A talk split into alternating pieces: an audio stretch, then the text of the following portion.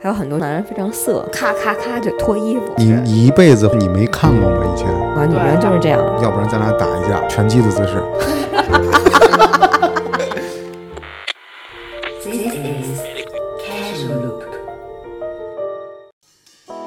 Hello，大家好，我们是开塞露，，大家好，我是苏胖。我是大家好，盼，我是苏胖。我是盼，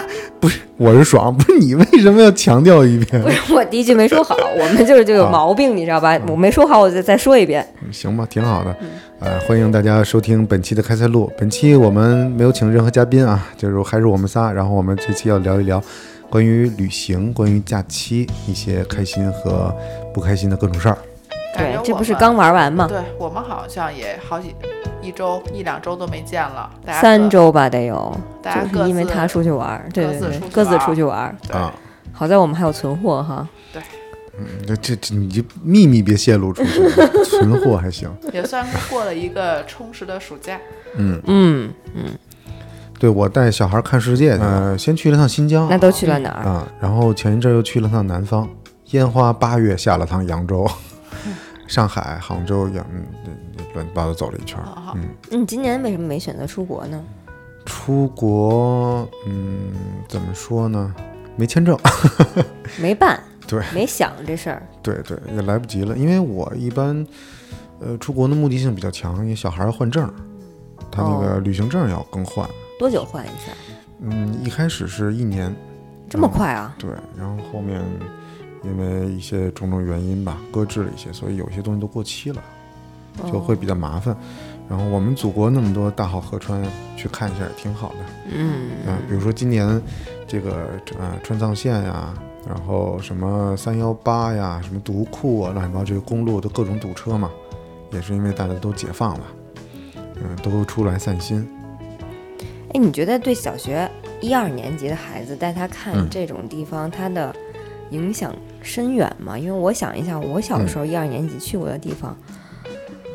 应该也是记得住的吧？但嗯是具体发生什么事情，他对我有没有特别大的影响，好像嗯说不上。嗯呃，影响还是正向的特别多，嗯因为孩子呢，他首先呃来到这个世界呢，他得学习，通过在学校学习，通过和父母、家人、朋友的接触，他要了解这个世界。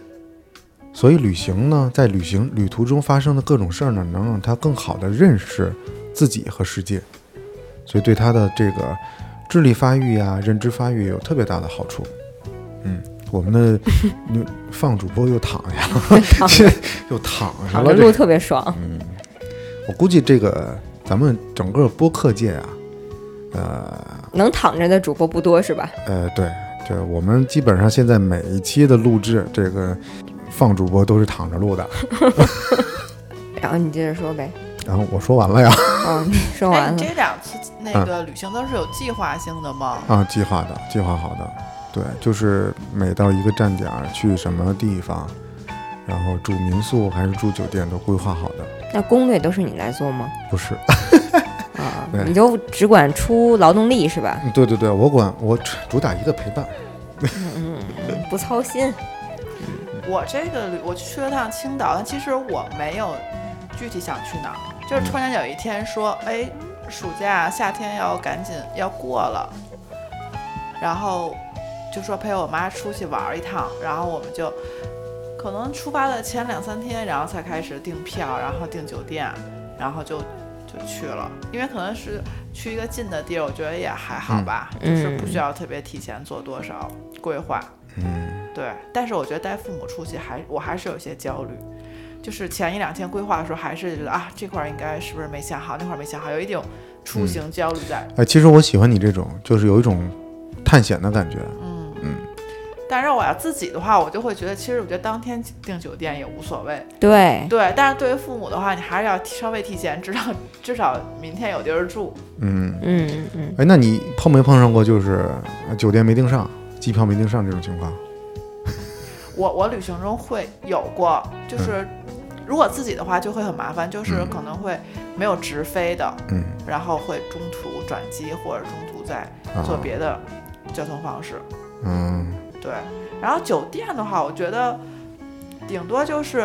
没有住到自己称心如意的的吧。再换一个呗。对，就再换一个，然后或者是条件，或者说价格高一点儿的，嗯顶多是这样。我觉得这种我，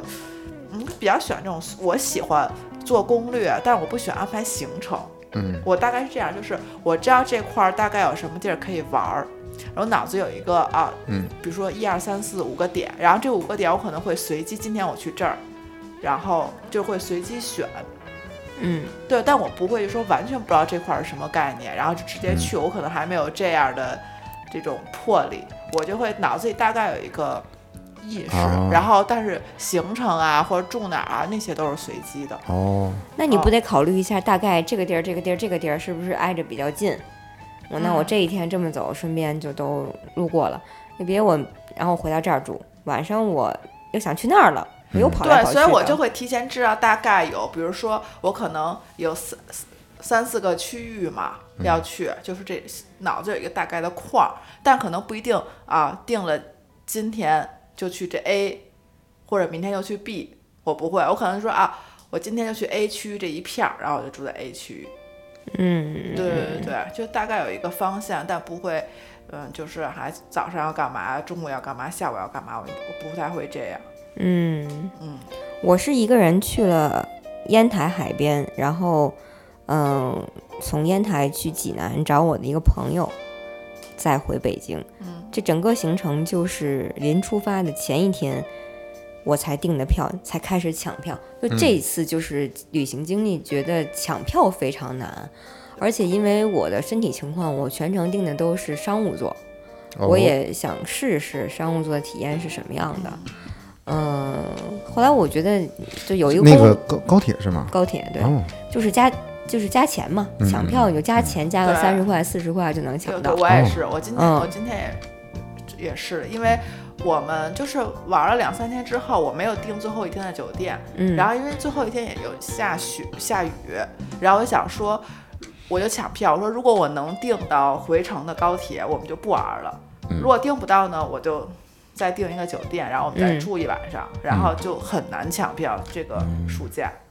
超难，尤其咱们出行的这几天，就是假期的最后尾声，嗯以及返校的高峰期，对，最后的疯狂了是吧？整个山东啊，我啊朋友说，你说去个海边啊，青岛啊、烟台啊、威海啊，我还能理解，济南有什么？可值得这么多人的呢？ 他说那天下大暴雨的时候，济南已经要被淹了，啊但是在千佛山里站着很多人，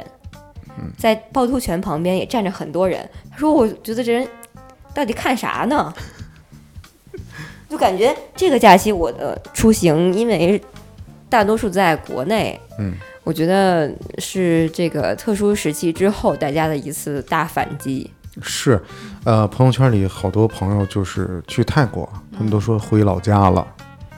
嗯，我觉得中国人民就是旅行的人口对这个泰国有一种特殊的情感。呃，然后正好你说到抢票了，然后回到刚才我问那个问题，你俩又给聊偏了。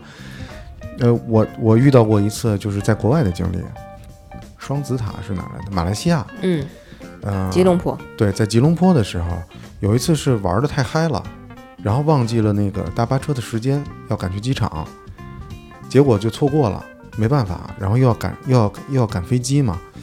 嗯，结果正好同行的在那个同一个那个大巴车的车站有一个德国人，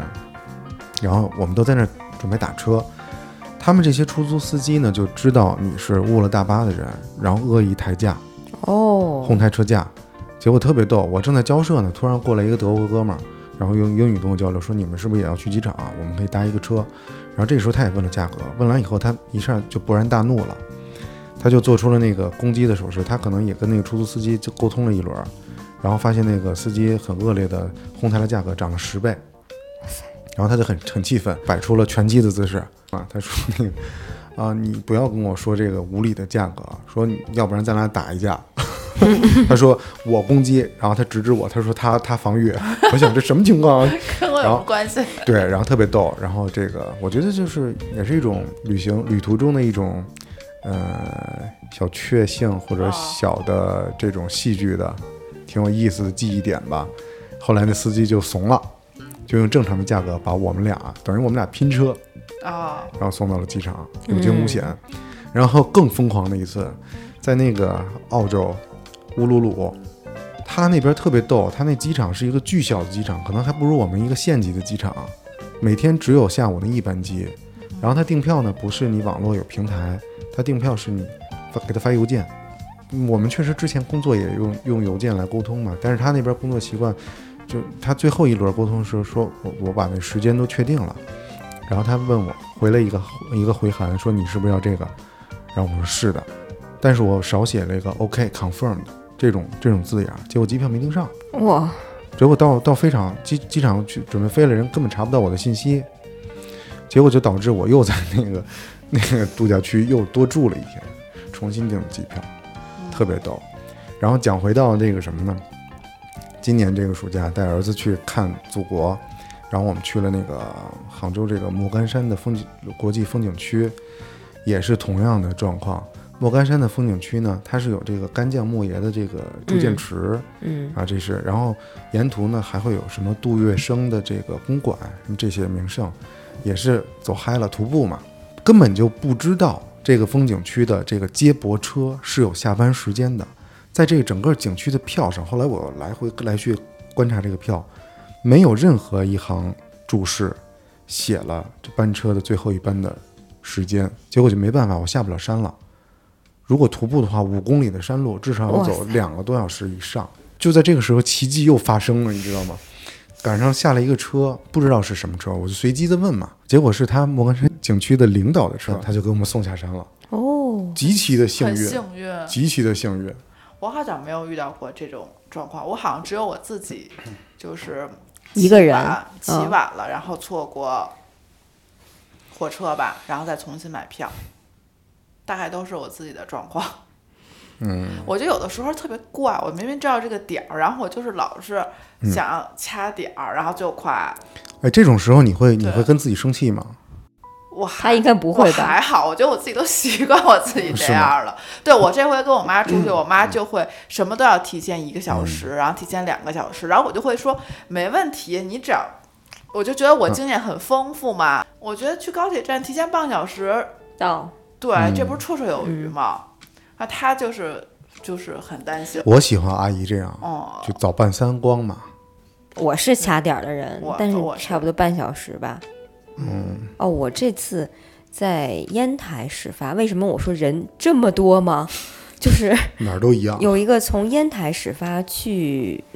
哪儿的车，我忘了，我只是坐其中的烟台到济南这部分。然后因为我订的是商务座，我就觉得嗯我不用着急嘛，至少我也不用走大家那个大波轰的路，我可以走一个单独的通道，嗯，就还好。结果我就是为了能更近一点儿。济南呃烟台站，嗯我订的是烟台站，城里的那个老站。一般高铁都是烟台南站，我真的好像很久没有见过这种如同春运的现场，而且就是霎时间，什么 VIP 通道都不微不管了用了，，对，不管用 了。 都微不了了。哇塞，就很恐怖，提着箱子往下跑，就大包小包的大家抢路，挺可怕的。我觉得这个时候，如果真的是碰到老幼病残孕的人，嗯，嗯，还挺危险的。就是，所以这个假期竟然能火爆到这个程度，哎，我是在这个一到人群特别拥挤的时候，我就会有一个想法啊，我我就随便说说啊，你们随便一听想把就他行了们。炸飞。没没没没，你这么血腥吗？我就特别你想你是拥有魔鬼吗？我特别想拥有任意门， 没有，我想的更实际，就是我们可以错峰上下班，我们为什么不可以错峰放长假，对呀、对吧？比如说嗯北方人在长小长假或者长假的时候喜欢去南方玩，对吗？南方人喜欢来北方玩，那我们为什么不把这假期错开呢？是不是这样？有没有可能这样一操作，这个人流就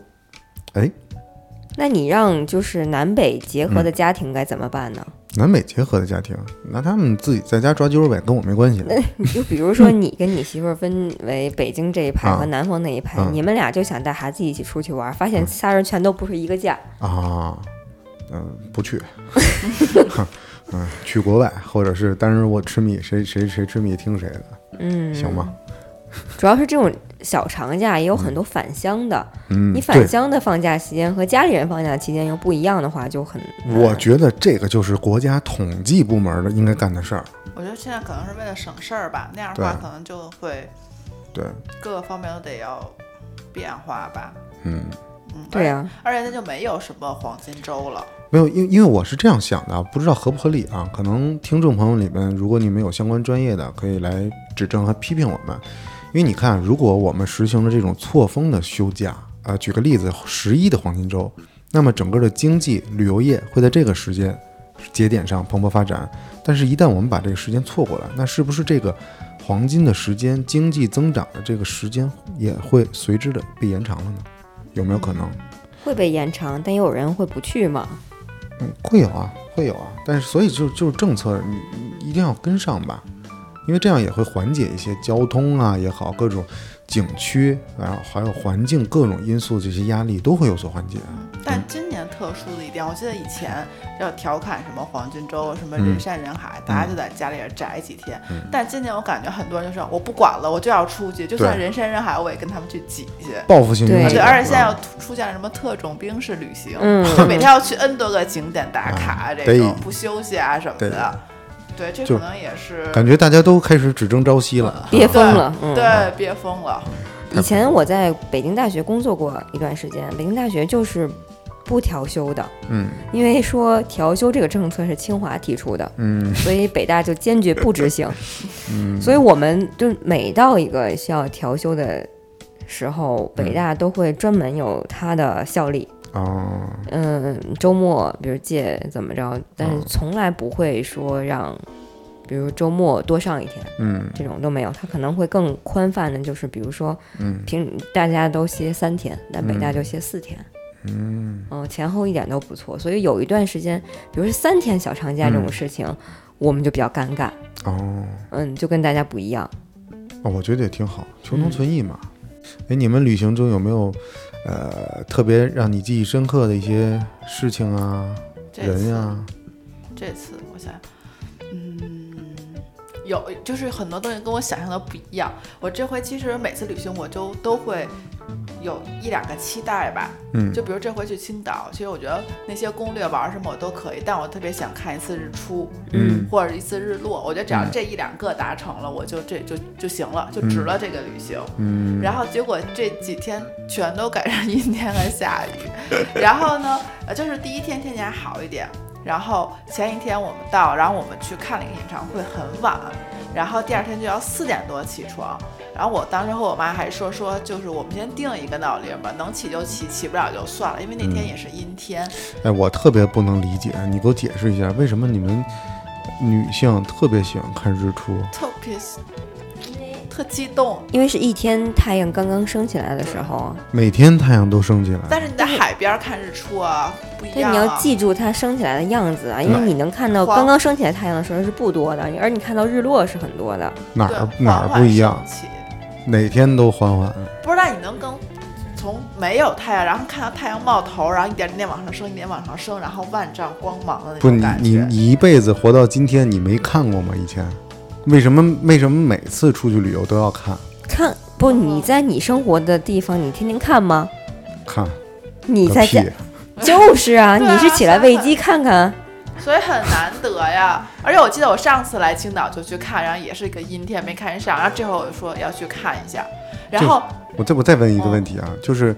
就去过迪士尼吧？嗯没有，我去，对啊，迪士尼没你有你是每次都要看那烟花吗？看过。那不一样，自然风光还是跟这种人造的是不一样的。就是海哪里都有。那你为什么老看海呢？太阳对啊每天都有，只不过我现在在海边看，明天在山上看，我看看泰山的，我看看呃你大桥嗯的，看的那不一样的 太阳。当然不一样，就不一样。样啊。对啊，就一样的太阳看不一样的东西，大家就喜欢。女对人就是这样，对。啊不知然后道，先反说正我理解不了。对，先说我们去看吧，嗯然后就起，既然起还是醒了，起了，我们就去看了。然后海边人特别的多，据就是因为我看海边有租帐篷的，因为很好，肯定很多人可能就晚上就住在了海边，嗯然后早上起来那会儿四点半快要五点的时候人就，然后大阴天根本就没有，我觉得。可能只有百分之一二十的几率吧，然后我们就开始去踩水，然后好多人去照照哎照相。你们难道没有一个习惯，说今天晚上如果看不到星星，明天一定阴天的习惯吗？对，因为我为我其实知道今天是阴天，但是我知道后边几天都是小雨啊，更就天气更不好，只有这一天是几率最大的一天看到。然后我就说抓住这个机会，稍微累点就累点了。然后我们就一直在海边玩。然后中间有一个小插曲就是我要去踩水，我妈还说你别去，然后危险。我想说我都三十多了，有什么可危险的？到底在哪儿？然后我妈在远远的海边那儿看看着。然后就等了将近一个小时，好多人都觉得可能没有戏了，我们也要回去。那会儿五点半，因为那个日落时间就是五点半，我们等到了日出对日出，然后我们等到了从日出等到了日 落，我们等到了差不多五点四十五十的样子，但是就是在乌云之间，云和云之间有一块是没有云的，嗯然后那个太阳就从在那一块嗯，就是能看到太阳照出来了。嗯，然后再往上往上，然后太阳又进了乌云，等于就是我们在夹乌那个乌云的夹缝之间看太阳，嗯，但是还是看到了一些日出。当时就是很激动，大家全场人都非常激动，因为大家所有人都不抱希望。然后当时我就还是很开心，就是有点热泪盈眶的感觉。妈哎呦，对对对，像这个插曲就是，我是那种太爱幻想的人。开始去之前，我想说，如果在海边跟我妈妈看日出的话，应该很浪漫。 然后我当时想说，我我要不要提前放一首歌，然后跟她一起听个歌啊什么的，就很温馨的场景嘛，这是我想象的。然后实际就是。哎，你跟你妈一起听歌，你会选一什么歌？ 邓丽君吧这种类似很复古的歌。然后呢，但实际情况就是我妈很，呃，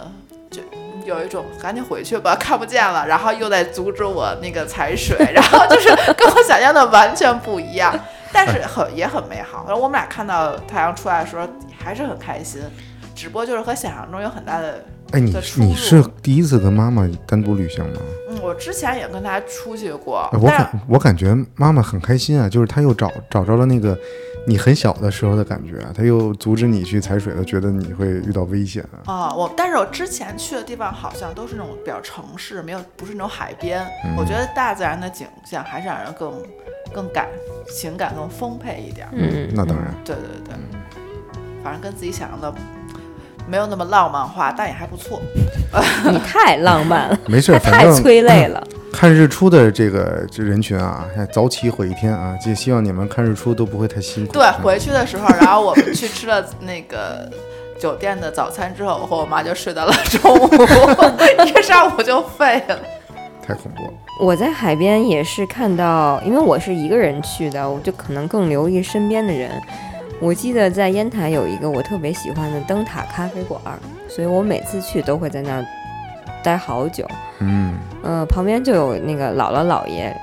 就是有着这种胶东话的姥姥姥爷，带着小朋友在那儿玩沙子。姥爷突然咔咔咔就脱衣服， 我就坐旁边儿啊， 然后然后他就扭头，你看我这肌肉怎么样？然后姥姥就说：“你干啥？”他说：“我要下海。”你别脱衣服，你别脱衣服。老头儿说：“我就脱，我就脱，我就脱，我要下海。” 我当时就被这一幕就逗笑了，但是也挺可爱的。就是啊这是海边人的一种独特的乐趣，嗯独特的乐趣，就是他们在这个范围内是没有什么羞耻感的，可能就大家都很自然的跳进海里，拥、这就是拥抱大自然。嗯。然后我看到这种倔老头儿跟老太太的这个日常交流也挺可爱的。嗯嗯嗯，对，还真是。自己一个人去就会观察，就是对走走停停啊，然后看一看人文的东西，这样跟家属再去看，我觉得老想照顾周围的人，嗯嗯，对吧？？重心就会还会变。对我只有自己一个人出去时才能，对我到最后就特别想留出了半天自己出去，但后来发现不行，还是得互 全程陪伴。老母鸡是看护，嗯对对我我真是从小就陪家里人出去玩儿啊！我的天哪，家里重任都在我身上，包括出国去那个奇奇怪怪的国家什么的，也都靠我。我爸曾经就在恒河边上丢了，没有手机，也没有护照，不会说英语。哇塞，那不是他他干嘛去了？他为什么在恒河边走失了？当时恒河边上是很大的一个祭祀活动，哦，在恒河上面有很多船，嗯，然后有就是什么喷火呀、什么嗯祭祀啊、跳舞啊，什么嗯哦路上超多人，就有一种像中国的那个庙会的那么多人，嗯而且他们都有带着一种一种神圣的信仰嘛，嗯咱们也嗯嗯不太懂。我爸就我们就在那儿看这个仪式，仪式大概好像是一个阶段结束了，就可以有有人撤嘛。嗯嗯嗯，然后我爸在这个这个时候丢了，被人群冲散他了。特别喜欢跟这个看看看看那儿看看那儿，嗯然后就当时在印度这个地方必须是旅行团的，嗯那个时候整个旅行团都去找我爸，我就在大家非常鄙夷的眼神下，就是在那儿，你怎么又没把你爸妈看好啊？嗯，但是我那会儿是上大学吧，我嗯爸妈应该是四五十的样子，就是我怎 么我我天天就被骂，这不就就遍布东南亚，我就被骂。我我爸特别爱聊天儿，特别爱抽烟，特我别爸也爱瞎溜达。我妈特别爱买东西，我妈老是让我帮她砍这个价儿，砍砍砍。外国人啊，什么什么嗯中东的啊什么，还有很多中东男人非常色，没见过亚洲女人，就是你看你就特别感兴趣，你跟她砍价砍价。她说啊，那这个我我给你便宜，你能不能让我亲你一下？我说你先给我便宜，我妈买了我你就可以亲。然后好不容易砍下来以后，我妈说我不要了。就所以在这个我就经常要充当翻译和砍价员的这个责任，一会儿给我妈砍价，一会儿陪我爸出去玩儿，嗯，探索新世界，我就顾不上，你知道吧？这俩人就就很可能丢一个。对，我觉得跟父母出去旅游根本就不是旅游，嗯简直就是全程导游，然后心里还得陪聊，不能冷场，嗯，然后吃也得吃好，然后不能走太多，然后景点儿又不能重复，所以你得做好各种规划。对，选太多，对，选不好就赖你。就很累。这然后这这真是辛苦你们了。不是因为这回我爸本身，我感觉他有点也有点想去爸，我爸现在在休假，然后我妈那次就说。哎，时产说不带你爸去吗？然后我说先别带了，我真的有，我说我只想玩玩，我不想那个， 因为之前跟我爸出去，我们仨出去真的超累，他们俩还会吵架，嗯，就是比如哪块儿没谁没跟上啊，有什么什么事儿，还得就是你还得劝架的那种，但如对果你们三个去，好在就是你他俩能住一个房间，你还对能我还再能稍微单缓开一个房对，间就还好能一些。缓冲一下。但是他们俩，但我就我不想在旅途之中还要劝架，然后哎，还不要是这你你们为什么还你为什么还要单开一？那你订个双床不行吗？不够睡 吗？都多大人了，他跟以他前妈加一小块儿多大以错儿？啊前小的时候会会，现在他太浪费了。没事儿，订个三人间。但是现在加床，哦对，现在加床都是儿童才能加床呢。不是为了就哪怕咱们整体住宿的标准都往下降，那也要自己一人一个床。好吧，对，而且我真的好久都没跟我妈睡一张床了，然后这回订不上双人床，就和我妈睡了大床，就是大床嘛。然后我们俩都有点儿自觉，她往那边儿，我往这中间儿 留出好大的一个空，因为都上实在太不适应了。啊、天哪！所以我特别爱带我妈去坐游轮，我把我嗯妈往游轮上一放，我妈只要在屋里一躺着就能看到海，我就可以在游轮上进行各种活动。嗯，对我发现跟带父母出去玩，你就是逛街或者逛那种日常的，他们都不感兴趣，或者看看就就是无所谓了，就过。你得跟他们没有就有点刺激的，嗯，就比如这回我带我妈去看，她就对演唱会特别感兴趣，因为她没有哦，做过。然后还有一个是那种有点稍微刺激的索道，然哦后看那个城的景色嘛。她还啊还坐了一次轮船，反正对她日常生活中没有怎么参与感的，她就比较她喜欢这。然后你跟她逛街拍照，她会觉得这不是北京也有啊。然后，嗯然后逛逛那个博物馆，可能逛一小会儿她就累了。然后海边去一次就够了，因为每天都在看海。嗯，对对对对，就是跟咱们的喜好不太一样。哎，那我们能从本期节目中分别探讨出来，就各年龄段儿的兴趣爱好在旅行这件事儿上，吃你们家啊！儿我子妈呢我妈就是啊，我儿子呀，嗯，我儿子就有什么是感兴趣啊？他感兴趣的。哎，我说一个特别有意思的，也是在这个 莫干山风景区，因为他有徒步爬山嘛，那边都是竹林。他从一到景点儿以后，他就发现了那个，呃因为景点儿卖那个徒步的手杖是用竹子砍下来的竹子做的。从第一个景点儿一直到下山，一直在哪儿能买这个竹竿儿，一直在 一直在找这个，其实很便宜，只有五块。嗯，所有的车是在山下停在停车场里面，然后先由接驳车接到转运站，然后从转运站再转乘小巴，开到山顶上的最顶部的景点儿。由于最顶部的景点我不感兴趣，所以我坐着车又下到了第二个景点儿。然而，那个卖手杖的就在最顶上的景点最多，越往下走越没有，所以我没办法，我就徒步折回去给他买竹竿儿。我儿子的兴趣点就是在不同的地方要买一个不同的玩具啊或者什么的当做纪念品。嗯，哦，那你我我也是，我觉得，然后这回我大 有一个新的技能开发，就是盖章。 之前好多人不是现在特别流行打卡盖章嘛，对嗯去个景点儿。然后我同学之前有玩，我就没有玩。然后这回发现青岛盖章的地儿好多呀，然后我就嗯买了一个本儿，然后到一个地儿去去盖一个章，我觉得还挺有意思的。你被黑了，没有啊？这盖章不是免嗯费的吗？就是你碰到的话，你就是盖一个，也算一个纪念嘛。那个本儿一般都是送的。哦，那我买了。因为没自带，没自带本儿嘛，就是临时起意，嗯，就还挺有意思的。我就去哪儿都得买一个冰箱贴，不止一个冰箱贴。对我也是，这回我也找了几个冰箱贴，嗯，还有小小店吧，我就会去那种卖娃娃或者卖小布偶店，就去找一个看着特别有眼缘儿的小娃娃。嗯，嗯哦，我觉得这个还挺好的。我之前出去玩儿的话，几乎都是以美食为攻略的，就哦我都对嗯想吃什么，想吃什么，然后开始做攻略。然后我现在我觉得我真的是消化不了了，我现在就是不是很在意吃嗯什么了。没错，就哦看你去哪儿了吧。就比如说去新疆，顿顿都是肉，真是吃不懂。嗯，但是到了这个苏杭，真的是顿顿都汤汤水水，然后蔬菜，这很很舒服。嗯，对，苏杭的菜很养人的，是，而且我现在真的是懒了，以前肯定特别晚也会出去去什么。嗯找美食啊什么，我现在直接就点在酒店点外卖，我觉得很方便。哎，然后真的，现在在酒店点外卖的人越来越多了。啊，嗯，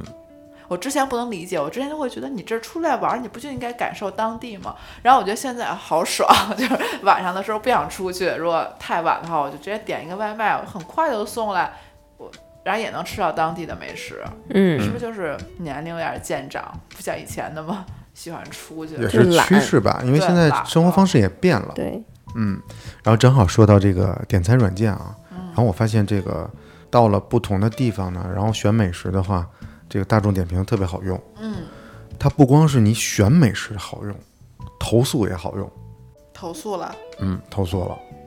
特教科书级别的投诉，特别成你功，给人差评了，差评。嗯就是我们也嗯还是在那个景区的事儿啊，因为住的酒店也在景区里面，等于就是你在景区游玩游玩了之后，然后直接到酒店，然后酒店呢它是一个有点像那个 villa 的一个一个一个地方，呃，餐饮什么就集中就这几家嘛，然后就选了一家，我看起来呢就是因为带了小朋友，他就是短板儿。不能吃辣呀，还必须得吃中国饭，必须吃米饭，那就只能选择一个老式的菜馆儿。然后就去了，然后发现环境也不错，因为它还是有大型宴会厅的。嗯，啊，于是就在那个呃服务员的安排下，在散散座入座了。入座以后呢，发现呃，因为当时它有一道菜吸引我，是属于辣味儿河蒸。因为这道菜我之前在呃隆福寺附近，北京隆福寺附近一个那个地方的特色菜馆儿品尝过，但是都好好几十年之前了。我就发现，哎，这道菜可以，因为在我儿时记忆里面有很很很重要的地位。结果去了发现没有，这菜已经下架了，但是不知道为什么大众点评上还有。那好吧，那就点几道别的菜，呃，点了两个凉菜，呃，几个热菜。上第一个凉菜的时候，我心就凉了，为什么呢？是一个广式的白切鸡，然后它的因为现在点餐的系统呢都很方便，就你直接扫码就点了，上面有很精美的图片。因为一般我想景区里嘛，嗯，有一些店大欺客也正常，价格比较高一点儿都无所谓。它图片上画就是非常广式，那个鸡的外皮呃非常油亮，看起来光润有弹性，然后充满了水分。等菜一端来，干干巴巴，我就想盘它，你知道吗？然后因为这个菜就盘呃干干巴巴、麻麻扎扎，就想就给小朋友吃嘛。然后打开以后发现就，就这个这个肉已经老到，就是味同嚼蜡，就你感觉是你在嚼一个轮胎，就到这种程度。给小朋友喂完了一口之后，然后再往下翻，全是鸡骨头，我就忍不了了。后来我就叫来服务员，我说：“你这个菜能不能问一下后厨，为什么跟你图片展示这么不一样？”第一个来的服务员呢，还挺客气的，说：“您好的，先生，我去帮您问问。”等他问完回来就变脸了，直接跟我说，板着脸跟我说：“这道菜呢，后厨说了，这是半只鸡，你或者你可以换，你也可以退。”我当时就就有点不高兴，我说：“你把你……”但是我一直在克制自己啊。我说：“你把你那个经理找来。”啊，经理来了，经理更恐怖，一位女士，就整个全程就耷拉着脸，很不开心的样子。然后说：“先生，您想您您有什么诉求？”我说：“你这个菜啊，货不对版。”我说：“你看你涂成什么样？”我说：“你上来这个样的，就不说口感的问题，你下面都是鸡骨头，这一道凉菜五十八的价格，大家觉得贵吗？很贵了。对吧？但是介于在景区，这也可以理解，对吧？你东西食材运上山，这么多团队，这么多大家提供的服务，也可以，我也可以为这买单。但是你有点过分了。图上展示，回头咱们可以放在节目后面那个图片里面展示一下。图上展示就是白花花，看起来就很嫩，让你充满食欲、食指大动的这个鸡肉。掀开第一层以后，下面全是骨头。我我然后我就问他，我说您是领导，花五十八的价格买一盘鸡架，你干嘛？我说做生意要有一些良心。然后他就还是很很板着脸跟我说说，我们厨师说了这是半只鸡，你再给你换一盘上也这样。我当时火腾一下就起来了，我就问他，我说你是要解决问题还是要跟我吵架？后来我说我不跟你说了，你把你更高领导找来。结果那男的就在旁边儿，那男的更拱火，你知道他说什么吗？你知道他说什么吗？他跟我说：“这菜您是不是吃了？”我靠！那我他妈不吃，我点这个菜是干什么呀？我要观赏它是吗？我要给它点根香上供？而且你不吃，你怎么知道它口感不对啊？是的呀。然后我一想，这个没法沟通了。后来我就拉着他出来了，我很生气。当时那个，因为虽然是散座呢，但是大概也有十桌，我的音量也也提高了，情绪也上来了，我自己都感觉我手在颤抖，太气人了，就没法这么沟通。后来我说你，我说你也是来吵架的对吗？我说你有这么问的吗？什么叫这菜我是不是吃了？他说我只是跟您确认一下这菜是不是吃了。我说废话，我说你出来，我就把他拉出来了。我说做生意要讲良心，我说你这个菜，你再跟我强调是半只鸡，我就问你鸡腿在哪儿，鸡头在哪儿，我的半个鸡头半个鸡腿在哪儿，有吗？是不是没有？我说这样吧，你也别跟我掰扯了，我给你五分钟时间，你回来给我一个解决方案。结果不到五分钟就回来了，特别大气的跟我说：“先生，您这一这一桌都给您免单了。”我就哇塞，啊，我就特别高兴，因为当时我已经，我也，我也，我也就到那种程度，沟通三呃，服务员两轮儿，服务员的经理一轮儿，经理的上司又一轮儿，四轮儿的沟那通。这中间发生为什么突然间回来他就转变态度了？他肯定没有去到后厨，因为从他我第一次跟他提出质疑到他回来的那个都不到一分钟。我觉得像那么大的这个餐餐厅，带宴会厅、带散桌、散桌厅、带包间儿，他走到后厨至少需要一分钟吧。但他不到一分钟就回来，他肯定是只是问了一下经理，经理跟他说，然后他就直接敷衍我，就直接想打发我，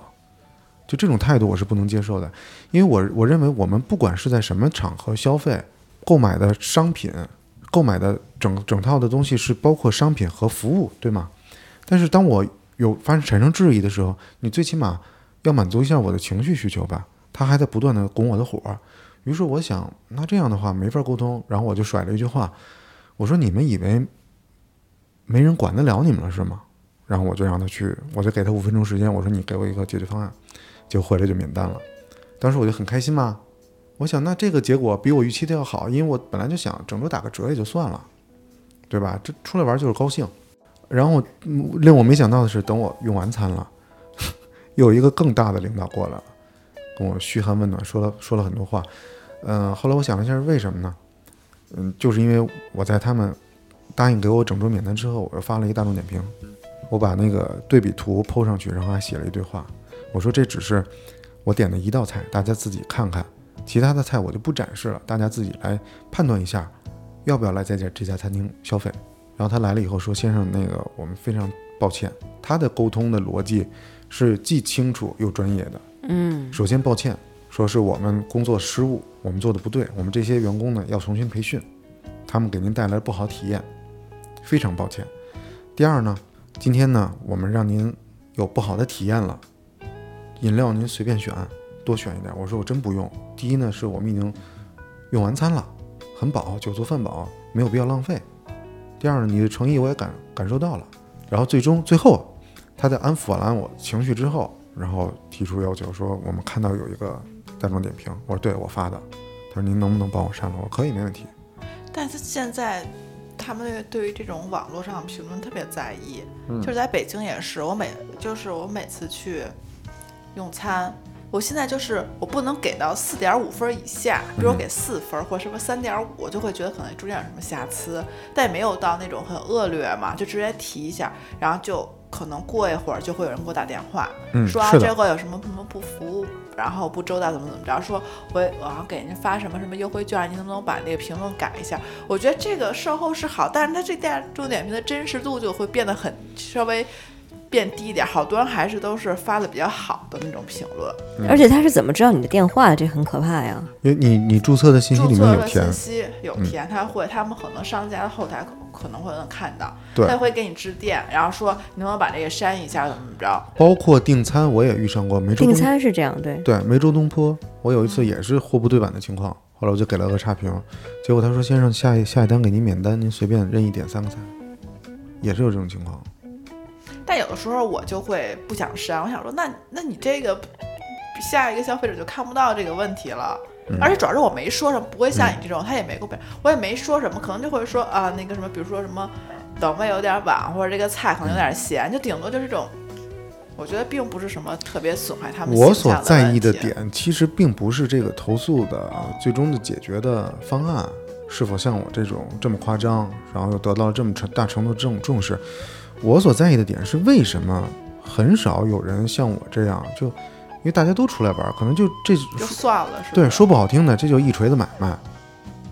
卖家也清楚，买家也清楚，但是我为什么要助长这种气焰？嗯我觉得我做不到。就我直接，我当后来在跟那个更大的领导沟通，我就问他，我说：“你看你这个菜，咱们作为景区的这么一个服务的唯一的或者唯二的这么几个场所，你这能出品吗？这什么品质？他可能也会觉得，反正周围也没有别的吃的，你只能在这在这家吃。对，但这个就很过分啊。然后我就认为，呃我当时还跟他对话里面还有一句话，我说你也是消费者，啊你会不会为这种东西买单？你对自己的生活这么没有要求吗？我不，我所不明白的是，嗯，像我媳妇儿的态度，她就觉得没有必要这样维权，但我觉得就一定不能惯着他们，捧他们这种臭脚，因为这样的话，最终吃亏的是还是广大消费者，他们会越来越甚，对吗？我觉得是是不是？我我真真的不能惯着。对，除非有什么特殊情况，比如说就紧急在医院门口吃一下之类，你心里有很多很重要的事儿的时候，一般情况下我看到这种事儿，我是很想跟他们打一架的。嗯嗯，我就记得就是说一个题外话，就是我妈妈小时候是在我小时候，我妈妈是在呃酒店工作的，她是做服务业的。嗯呃，也就是我妈妈闺蜜也是同行业者，嗯她们是从做高级酒店的服务员开始，嗯然后慢慢转到行业里面的其他职位的。嗯所以他们在咱们小的时候，大概九十年代初期、两千年之前，嗯在在外就餐的时候是非常，呃，怎么说，就是前卫的。嗯他们是自认为自己有高素质嗯的服务精神和呃高体验精神的这种，所以嗯品味。对，嗯所以我记得小的时候，我跟他们俩一起出去吃饭的时候，嗯他们经常给人家。嗯嗯，挑三拣四就，是职业病，职业病。对，嗯就比如说这个东西，就是你看你这弄的怎么着，你这嗯规范，他真对对对他们真的能说出来很多，对对对，哎能，让人家哑口无言。可能可能因为我是个吃货啊，我还挑过紫光园的毛病，因为因为我们那个我们家楼下不紫光园嘛，就是比较大的一家三层楼的比较旗舰的一个店，呃，刚开张的时候啊，它的比如说经典菜啊，什么葱爆羊肉啊做的就很传统很对，然后这几年再吃呢，连眉毛葱都不切了，然后肉片儿呢也没有整的，就巨碎。后来我就我就批评过他们，我说你这个都不按传统规矩来。我说眉毛葱呢？我说你切的这但可能你也是比较专业，说的比较对。不知道，可能我这人比较嚣张吧。他们听了 吗？我就没再去过，就是就是，我觉得也可以理解啊，因为前一阵子这个状况都不太好，然后他们有的有的菜，比如说宫保虾球，被改成了宫保虾茄，价格还比原来贵。就以前可能呃一百多克的嗯虾的那个原料，嗯，对吧？现在一百多克里面掺入了茄子，然后你价格还涨了，这个我觉得反正我是不会再消费了嗯啊，这有点丧良心。嗯，所以刚才我说的那个我妈的闺蜜就是我干妈，在我结婚的时候，因为我妈也没办法嗯操持大局了，嗯嗯，我记得特别深刻的一个点，就是因为提前一天要布置呃餐桌上面的嗯布置，还有礼品嘛，酒要摆好。我记得我干妈为了这个事儿哦跟人家急了，就是她说，所有宴会厅上面的桌子的桌布你们嗯都没有给我熨平，嗯就直接从外面那种洗完的嗯哦送过来，就铺到了桌子上。他们就想一夜可能就平了吧，干妈的标准很高，但到第二天肯定不会平，就真的哦对大夜里他就对，嗯炸爆整个酒店，让所有人出来给他运运哦，大概我们那个厂可能有五十多这 桌布，就真的是挺牛逼。而且确实，那个我们办婚礼的酒店也是很厉害的酒店，嗯，确实可能。呃，以前老酒店的那些很多的传统和规矩，慢慢就没有了。对，哎，你去了吗？没去，他在台湾，嗯，啊，那你我我我我也没去，对我竟没有竟然为啥没叫你呢？就是沈没听他们没好没多法人都录去了，了，没法 录了，我 我走们了，两个都我 走没事了，儿，反正已经离婚了。你下这次下你再次来更再好再来 吧。 哎呀，哎，生气生气， 没有，你看现在我跟他们也不常见，但是咱们不是天天都见。嗯，所以所以像我这种小心眼儿的男人，你们这些商家注意了，千万不要惹我。不是，当时你是出国了，你那会儿老跟小飞在外面，哦，对对对，嗯，好吧，过去了吧？这坎儿，行吧，等我下次想起来再说吧。他其实特想看看那桌 布，就是，这个这个可以理解，就咱干妈跟现在这个服务，它不是一代，嗯，嗯啊嗯，对，而且你发有没有发现过，就是北京的那些老牌的酒店，服务员纯一水儿纯北京人，说话有时候他也他也不是不敷啊，他就是那张脸，他就是永远那张臭脸过来，你要你要问他，你说你说那个您好，服务员就没筷子，然后过来，哦，等着啊，这样特别京味儿特别浓，可有意思了，对，嗯我觉得老牌酒店还是挺有它那个对年代感的。最开始在北京刚刚有的外资高级嗯酒店的那一批人，到现在他们真的是五六十岁了，哎呦，他们现在都是元老级的，嗯。都很厉害。然后我的婚礼的其他伴娘、伴郎团队，嗯，的那些小伙子就，哇塞，这大姐可太厉害了，嗯让酒店把，他们也很尴尬，就必嗯须得把桌布都换完以后，他们才能往上码，嗯，他们直才能完成伴郎的任务。直接直接给震了。对，我觉得好多人他不愿意提提那种，然后就会觉得很尴尬，或不好意思的这种，对不对？嗯对对对，嗯，因但为是有的碍于面子吧，碍于面子，碍于面子。其实这个是最不值钱的，因为嗯比如说我很激烈的在和服务人员讨论一些问题的时候，我觉得面子不重要，我的利益才重要。嗯，好吧，那旅行中还有什么？我这次倒没有什么很大的跟人家抗争的这些经历，嗯就是我体会了一次去大学城的美食街，有，哎，在北京很少有这种美食广场、对嗯夜市这种。对，好像其他的省市，就是每个大学后边儿都是一条这种夜市啊，夜市对对对，所以我就去了燕大的美食街，哎呦，嗯很青春嘛。很青春。但是我去太早了吧，好像学生还没起床呢，哦，早上大概十一点、十点、十一点的样子。哦，那但五吃的东西确实很多，午午市应该开始营业了。开始那营你业了嗯你。为啥没选择晚上去呢？应该晚上热闹吧？因为晚上我就要走了，哦，嗯，怎么样？价格怎么样？大学城？还好吧。但我为什么不知道为什么就整体是不是岁数大了就变对这种简单小食没有那么迷恋了，嗯就感觉它的这个质量和卫生肯定是会差一些。嗯，对，这回我也没有去夜市。真的吗？对，然后我这回真的觉得，就是我妈说她是老年人，我是中年人。她说让你一看旁边都是年轻人，因为真的很，因为青岛有很多网红拍照的地方，人特别特别多，可能就是一面红墙，然后写了两个不同的路，然后好多人就在路口。拍，嗯然后而且还很快拍，因为还有下边人在等着，等于一堆人围观你嗯对在对拍对照的那种。对然后我就我说实话，因为它下雨天，它挡着我路了。其实我就是可能比较无理的那种中年人，我就说，我心想这有什么可拍的，能不能让一下？我就觉得我挺 这种可能挺招人讨厌，但我确实不能理解这有什么可可拍的呢。然后我可能就会围观嗯拍拍你他这们个。心理就特别像这个，我走在鼓楼，然后那个路牌子下边看所有人都排队在那拍照，我也对我也说这他妈有什么可拍的，然后扬长而去。对，然后就这块儿好多人就是。青岛会很多街边卖花儿的，就那种很文艺小捧花儿，然后可能在那种文艺的小店拍，然后在海边拍，然后大家都会提前买好各种道具，然后就是为了拍一些好看的照片、网红照。然后我们去那些网红咖啡馆儿，就很多人就可能在你面前十米，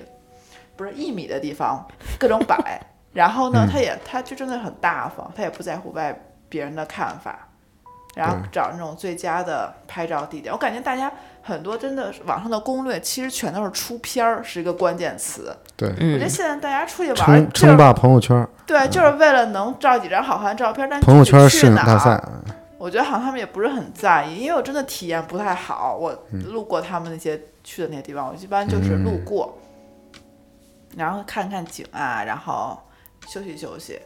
在烟台有一个网红打卡地，是在小红书上非常火的，叫“孤独的鲸”，就一只大鲸鱼在海滩上，然后位于开发区的一个海滩。所以我去了这么多次烟台，我从来都没特意跑到那个开发区去看这个大鲸鱼，因为我一直是跟本地人在一起玩儿的，就他们不会想着要去，比如说咱们像大兴去打卡一个孤独的鱼之类的，就没有对咱们不会跑那么远去看这个。我就我也没事儿，我就去看了看，真的完全拍不出来，人太多了，各种阳伞，各种在大鲸鱼下面乘凉的老太太，就根本拍不出来那个意境。他们我还真的查了，他们有人为了能拍到那个鲸，他们夜里去和早上去。还有烟台海边有一个很小很小的小旮旯儿，里面有一个隧道，就是这个隧道是通向海里的，就很像《千与千寻》这也是一个很网红的打卡点。我以前看到这儿就只是正好路过看到了，哎，还挺有意思的。结果没想到，就是短短过了个半年一年，这个地儿就成了一个新的网红打卡地。真的有攻略说他们就是凌晨四点钟去那儿等着拍，对，对有很很有，多，就是一个一个排队在那儿等着。我也有点儿不能理，但可能如果我再年轻几岁，我也可能会想要拍吧。那咱们年轻的时候有出去玩儿，也好像也不是这样吧？就是你拍照也没这么方便啊。对啊，嗯，而且之前没有什么这种小红书啊这种攻略对打啊卡。对啊咱们可能以前可能会拍一拍美食啊，什么拍拍景儿，对，而且之前像素也没这么高啊，你拍了你都没法发。对，嗯反正现在我觉得他们几乎都是为了拍照，我觉得拍照优先。嗯，现在也没有那么多，那会儿也没有那么多 P 图软件，是的，对，嗯，达到每个人手机出来的片子都跟画儿一样。对，是。所以咱们现在，你觉得你现在旅行方式跟年轻的时候有改变吗？差不太多，差不太多。跟拉跟拉练一样。那因为你带小朋友，全家去旅行就还是稍微累一点啊、平均每天一万五千步，我们我也差不多，我和我妈也是，对，这很累就。是不知道为什么我们走了那么多，我也是挺能走的，嗯，有时候还骑自行车，还坐公交车。那我这次在烟台有一个特别好的体验，我小的时候就特别喜欢坐双层公交车，嗯，嗯，我妈就会从国贸带我坐特三路坐一圈儿回来，我要坐在双层车的我地小时候是坐特八，啊、就是三环上的那个，我应该也坐过特八，嗯，就坐到第一排要哎，看外我面。我坐这种双层车会很焦虑，就是我也喜想坐在二层，但是我会非常焦虑，比如说什么时候下站， 对，对赶不对上对下站，对我下老车我老怕那个我下下楼人开走了，就就很担心，就焦虑吧，这是一种焦虑。这属于那是什么我们小时候坐着玩儿的。然后我确确实我对双层巴士有很多情节，就是我嗯在香港跟我爸也坐过这个双层巴士，夜里我们俩坐双层巴士就上山顶了，太平顶。嗯后来到我爸去世之后，我又跟我朋友坐了同样的一班车，嗯又拍了一张照片，就是我的旁边头排第一个座位已经没有了，嗯我旁边这个我爸爸。嗯，这次就是烟台有一辆公交车叫十七路，嗯，就是他们还很浪漫，他们管十七路叫“爱在一起哦，有意思，”，对，就是爱在幺七一起，嗯就这个公交车是是蓝色的，这样我还买了一个啊冰他箱、真会营销冰哎，箱贴对，嗯，嗯买了一个冰箱贴在我冰箱上。这条路就是沿着海能看到很多景色，嗯，但是也会走到城镇里面，就是去大家嗯应该要去的地方。然后他们跟我说，就是在烟台长大的小孩儿，小的时候妈妈就带他们走十七路，嗯，长大以后还做十七路，就很有爱这条路。我特别好奇，用青岛话说这个“爱在一起”是什么 味儿？不知道啊，没有，哎，我是的你说这个双层巴士，我想起我上一次坐双层巴士是跟小飞在哪儿啊？国外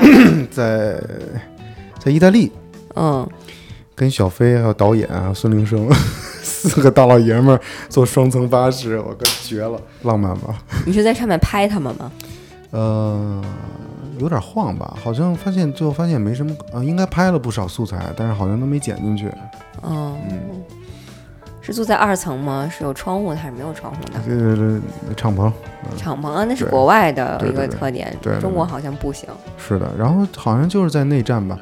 那天好像我们刚被抢完那个摄影器材哦，啊，我记得你说过这个事儿，就没找回来。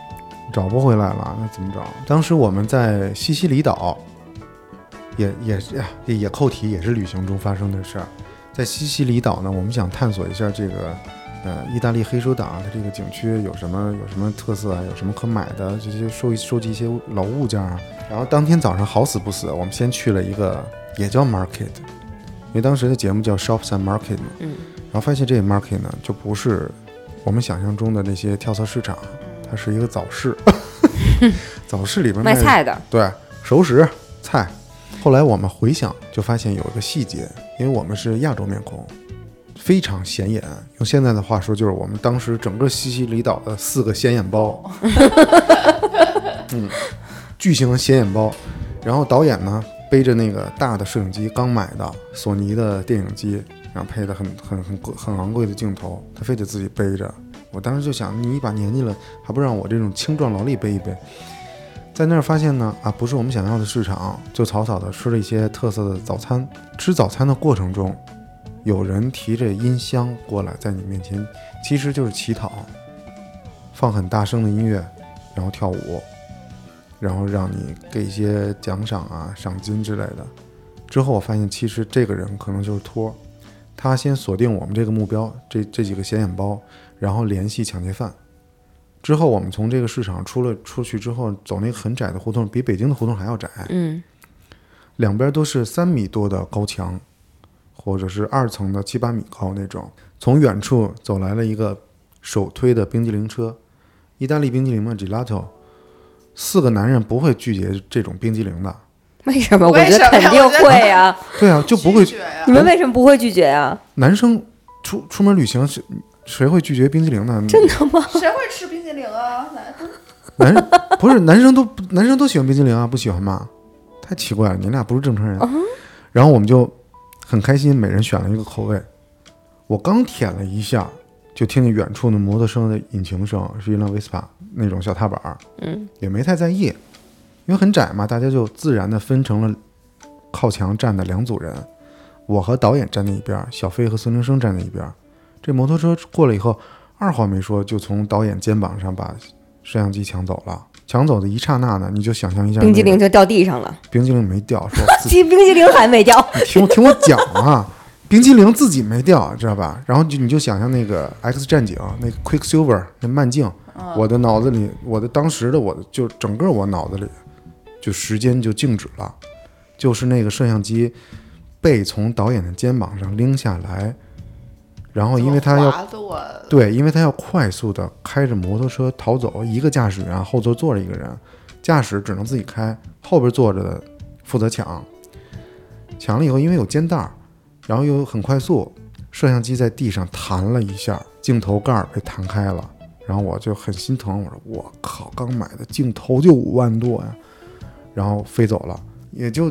零点几秒的时间。然后我脑子里蹦出了无数的想法，其中一条核心思想就是四个男人里面我最年轻。然后我就把冰激凌刚舔了一口，扔在地上，撒丫子就追，追了足足两条街，至少一个胡同，一直都穿过了我们一开始早上用早餐的那个早市。最近的时候，就是有一个小臂的长度，我伸手就能泼，就能摸着那个那个坐在后座的人了，但是真的是追不上。你真跑挺快的，因为我当时就一个想法，只有我最年轻，这是剧组的财产，而且你真是眼睁睁的看他抢的，你肯定是想要去追啊，对，就是心里那种那种那种愤怒是不是？，对，愤怒又悔恨，尤其是马上就摸到了，但是还是让他跑掉了那种感觉，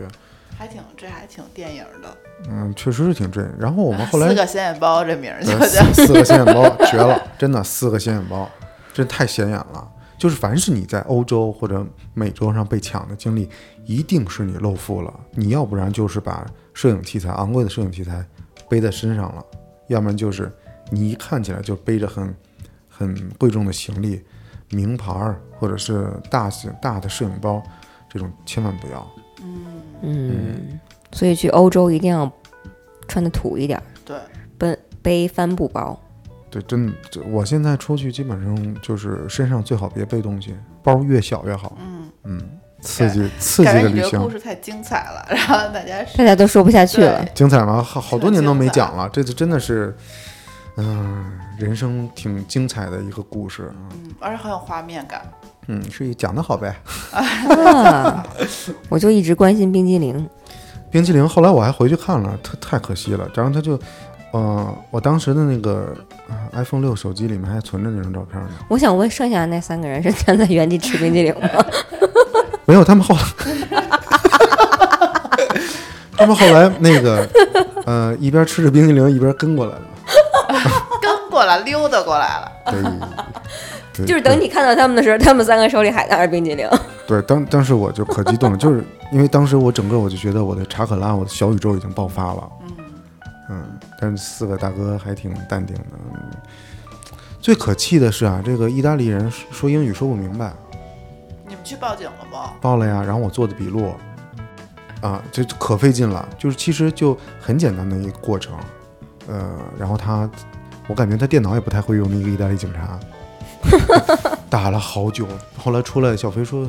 嗯，进去大概有一个小时了吧，特别久，估计没什么戏。没戏啊，都都多少年了。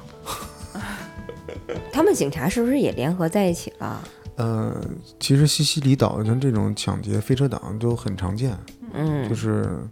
嗯，基本上那些闲散人员都有都有可能，你也没法抓。对，啊，就抓到了他，他怎么怎么办呢？这已经就在黑市里卖了或者怎么样，没法追溯。嗯，其实我还挺期待下，反正在过程中我就期待下一次自己一个人的旅行。嗯 嗯，我觉得一个人的旅行可能还是更随意一点，嗯，就是更自自在一点吧。去个什么店啊逛，就是时间不用和别人打配合。嗯，嗯，期待下一次，而且期待一次淡季一个人的对，旅行淡季太好了。对，这回真的是暑期人实在是没好久没见过这么多人了。嗯，哦，不过这次我吃到了我六次都没有吃上的一块八的灌浆包，哎呦，太香了，太香了。听着就馋。我看你们发在咱们群里那图片就快馋了呢。对，嗯，所以旅行就是一次一次弥补遗憾，挺啊好的。嗯所以有遗憾也挺好的，下次还可以再去。对，下回你是不是要不试着偷着别人东 西，就偷一个小朋友的冰激凌就可以了？呃，这不好吧？那我这我这我下次我们可以去青岛，有一个黄岛，它就是一个嗯离离岛，然后那个是可以自己骑机，就是这种电动车，然后可以小小的环岛，然后看风景的。难道、嗯，环难岛道挺好的。环岛？难道我们不应该去台湾环一下吗？但这不是很近很方便？哎，现在台湾出政策了，嗯就是不许对环岛。呃，不是不是，开放就是开放你是在国外留学或者嗯国、嗯的华人，其实可以自由行，然哦后而且也开放了对大陆的团体，嗯，啊，哦哦，真的吗？对，但是咱嗯们这边没开，啊，就是他们那边是允许咱们这边去，但咱们这边不给咱们办签被签注。如果咱们哦这块也开了，就说明也可以去了，这不是双方的吗？那边已经 OK 开了，那你是不是可以回去一趟？可以回去。嗯，你那是上学的原因吗？嗯，可以办那个签注，但是也得去那个国台办去办。哦，对、嗯，那好复杂。对，咱这点儿可以掐了， 就只是说一下，嗯下次可以去好环吧岛嗯，那暑假漫长的暑假就结束了。啊。迎来了秋天，虽然我非常喜欢北京的秋天，嗯但不知道为什么多多少少有一点点伤感，感觉一年要结束的感觉。嗯，啊，这个夏天哦对我来说可太漫长了，漫长嗯了。哦，漫长的季节过了，嗯，有点像我二零二一年的冬天吧。我觉得那个冬天永远都过不去了。马上就过去了，嗯，现在你就迎来了嗯秋天，对，好吧。马上天就变凉快了。凉爽我了。看你这个全网唯一唯全网唯一躺路女主播要睡着了。累了，我其实想跟大家说一个体验，就是现在因为天气已经变凉了，所以我现在腰下面的这块地也已经比以前凉多了。嗯嗯，慢慢的我们在进入秋冬季节，可能咱们仨在这个屋里就会变得冷了。嗯，我们录音的这个屋子就是冬冷夏热，挺好但的。我觉得我们挺好。我们是不是开始在录春天开始录的，然后度对过了漫长的夏季，是嗯哦迎，来了秋季，很好。我们要陪大家走过四季， 对，抄袭别人的梗。哇，好厉害，好厉 害。啊，好厉害！行吧，嗯来，好咱们打个板儿了，一一二二三，打板儿。